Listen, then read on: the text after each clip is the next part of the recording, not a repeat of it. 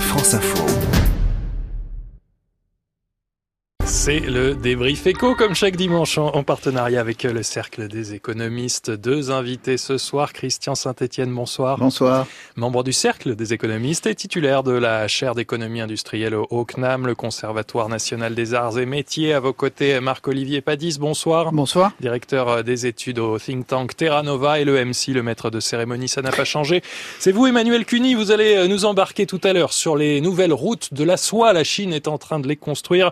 Mais d'abord, on on reste à domicile avec euh, le grand débat national qui s'est terminé vendredi. Oui, alors quel bilan en tirer en fait pour la dynamique des réformes à venir, dont l'une des très importante réforme, celle de l'assurance chômage. Alors le gouvernement devrait annoncer la couleur très prochainement, peut-être même dès cette semaine, car il faut aller vite, répondre aux attentes des Français. La réforme de l'assurance chômage est censée permettre jusqu'à 3 milliards 900 millions d'euros d'économies sur trois ans. Alors après ce grand débat national, créer de l'emploi ou assurer le chômage, nous allons voir ce qu'en disent nos invités. Pour camper le décor, je vous propose d'écouter la ministre du Travail, Muriel Pénicaud. Elle évoque euh, l'un des points de la réforme à venir, point qui fait polémique. Il y a des cas où l'allocation chômage peut être supérieure à la moyenne des revenus. Évidemment, cela doit être discuté. Ce n'est pas un choix qui a été fait par les partenaires sociaux, mais le cumul de plusieurs règles a créé cette situation. Ce dysfonctionnement concerne un demandeur d'emploi sur cinq, et donc le sujet mérite d'être discuté, documenté en profondeur pour être traité. Voilà, on a reconnu euh, Muriel Pénicaud, la ministre euh, du Travail, Marc-Olivier Padis. Cette réforme euh, du système d'assurance chômage, est-ce qu'elle vous paraît bien partie? Bah, elle commence plutôt par une difficulté, puisque en principe c'est la responsabilité des partenaires sociaux de faire évoluer euh, les choses, et qu'après plusieurs mois de négociations, ils sont parvenus à un constat d'échec, et donc ils redonnent euh, à l'État euh, le, le, dossier. En fait, l'État qui s'en serait bien passé. Le, Emmanuel Macron a fait une remarque en disant, bah, justement, on lui reproche de pas assez valoriser les partenaires sociaux. Là, ils ont manqué une occasion de le faire. Mais je dois dire, c'est plutôt, me semble-t-il, la responsabilité euh, des syndicats euh, patronaux, euh, parce que ça a buté essentiellement sur la question du bonus-malus pour les contrats courts.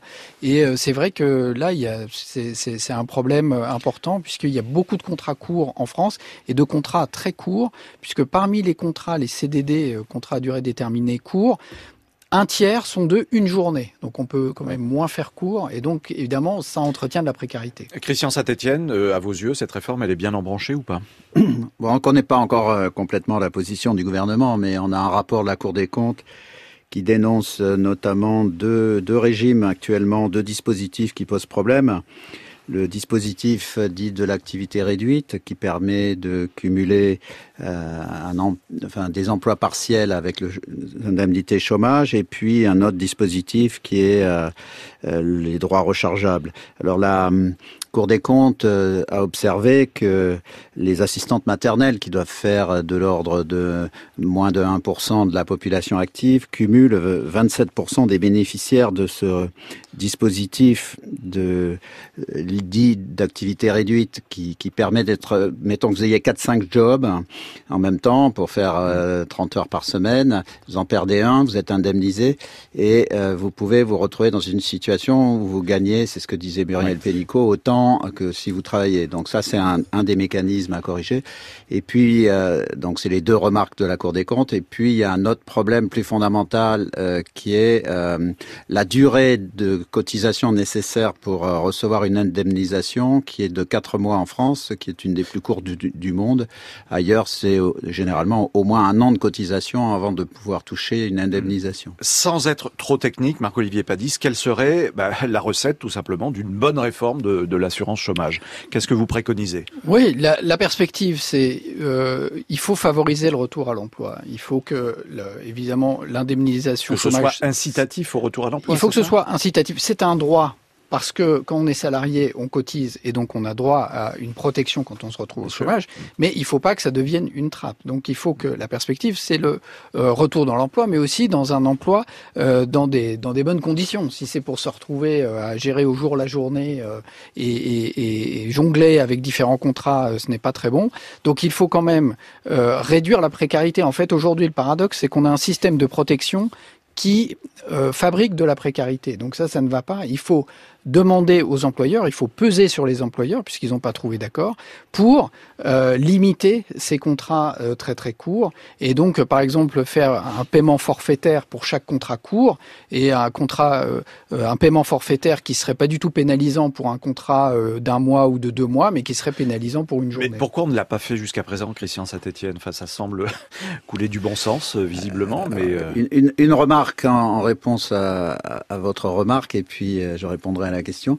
La, la remarque, c'est qu'en fait, euh, le système actuel d'indemnisation, c'est la somme d'un nombre incroyable de règles. Et la Cour des comptes disait qu'il y a des, il y a des situations où euh, on, sait, on, ne sait même plus quelle est la règle qui s'applique. Donc il y a un besoin de simplification absolument majeur. Et pour ce qui est de la question de ce vers quoi il faut aller, il y a une vraie interrogation très lourde, hein, très complexe, qui est un choix de société. Euh, faut-il aller vers un système d'indemnisation qui serait par exemple plafonné à 3 SMIC, de telle sorte que on vous indemniserait, on indemniserait les gens euh, qui ont des revenus inférieurs à 3 SMIC ou la part inférieure à 3 SMIC de ceux qui ont des revenus supérieurs. il y aurait un plafond. Un plafond relativement bas euh, et, et au-delà, ben, les gens prendraient une assurance privée. Donc pour concentrer, pour concentrer, non mais c'est ce, des discussions qui sont en cours et mm. qui ont été notamment lancées au moment où on réfléchit à la réduction du plafond d'indemnisation qui est mm. autour de mémoire de 6005 et qu'il faudrait, dans d'autres pays, c'est 3000. Mais on peut pas réduire très fortement le niveau maximum d'indemnisation et ne pas avoir une limite sur le montant qui sert de base à la cotisation. Donc ça, c'est une réflexion qu'il faut avoir.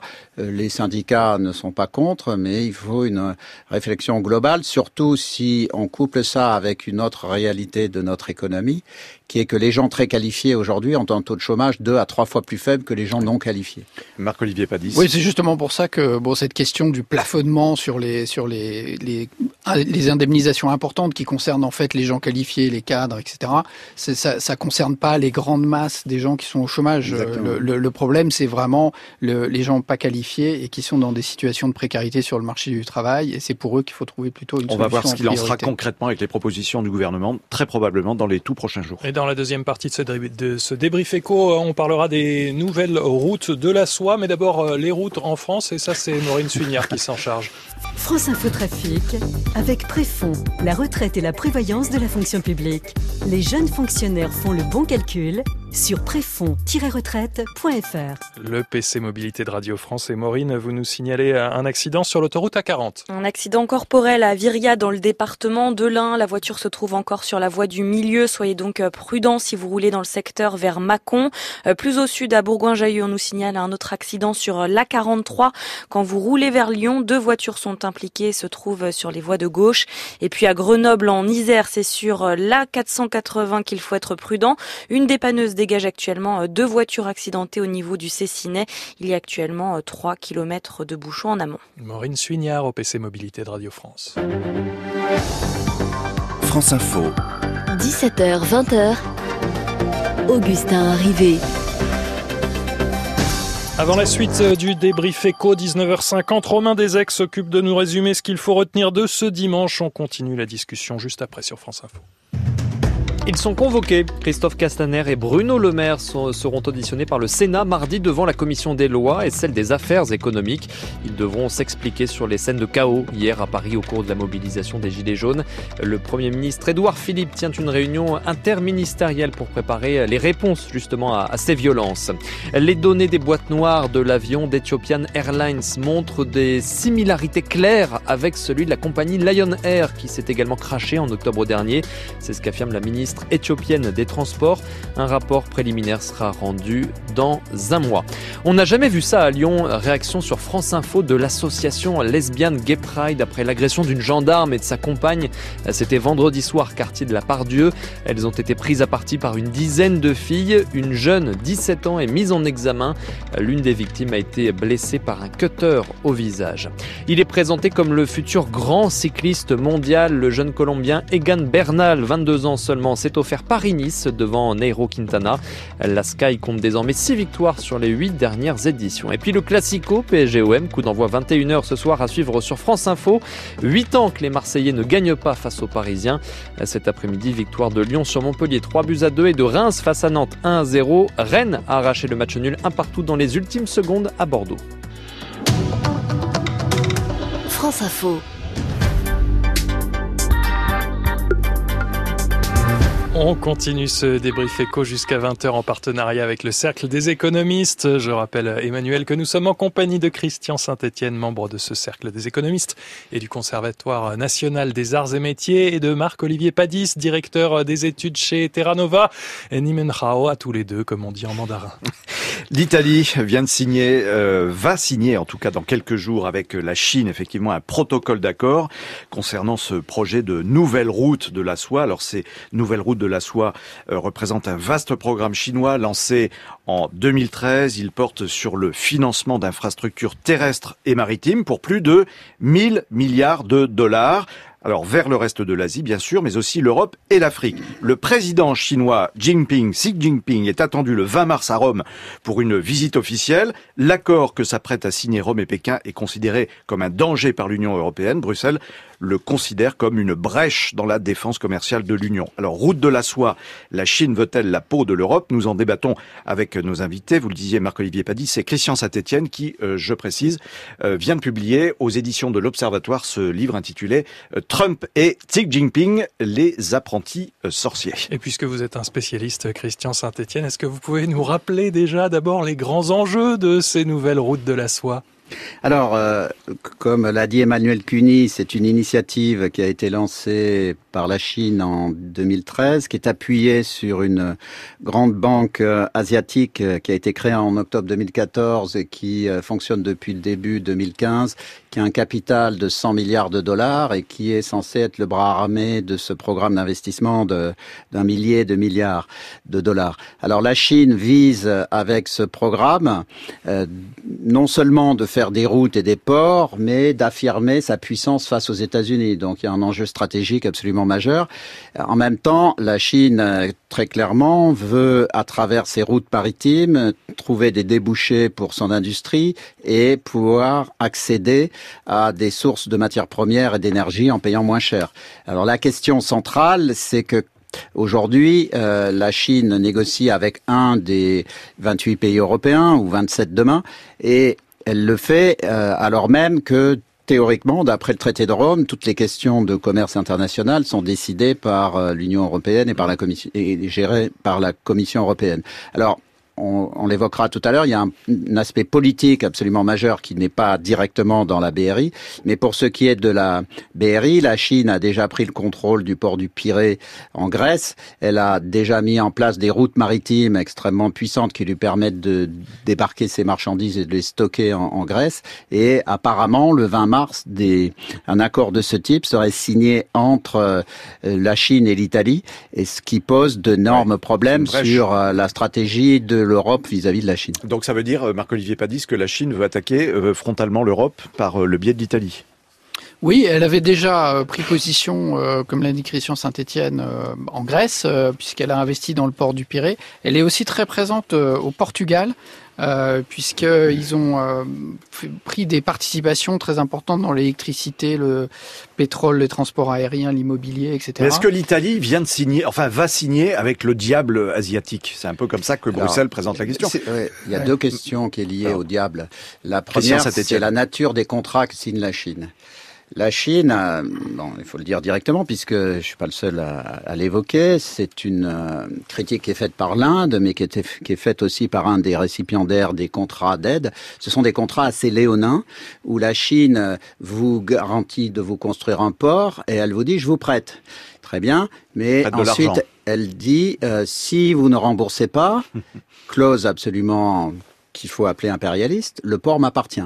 Donc, par exemple, euh, elle a proposé de faire un certain nombre de programmes en Malaisie et le premier ministre, le, le premier, le président de la Malaisie, qui vient d'être élu au printemps 2018, a annulé trois projets qui avaient été conclus par son prédécesseur et les trois projets qui concernaient pourtant la, la construction d'une ligne de chemin de fer entre la frontière thaïlandaise et Kuala Lumpur et des gazoducs à Bornéo. Ces projets, euh, la, le président de la Malaisie, il l'a dit d'ailleurs avec un courage étonnant à Pékin même, il a dit ces projets vont nous endetter à un tel point que nous perdrons le contrôle de ces infrastructures. Ah oui, donc, il y a un vrai, il y a, il y a cet enjeu-là, et puis il y a l'autre enjeu directement avec l'Europe. Oui, et la Chine sait très bien où elle met les pieds, évidemment, elle enfonce un biais évident. Oui, oui, bah, dans une période de tension politique, euh, en plus avec euh, l'Italie par rapport aux autres pouvoirs, euh, enfin aux autres puissances, notamment la. Elle a la trouvé France le maillon faible. la- C'est c'est le maillon faible qui ont besoin d'investissement. Le problème aussi, c'est que l'Europe n'a pas cette puissance d'investissement.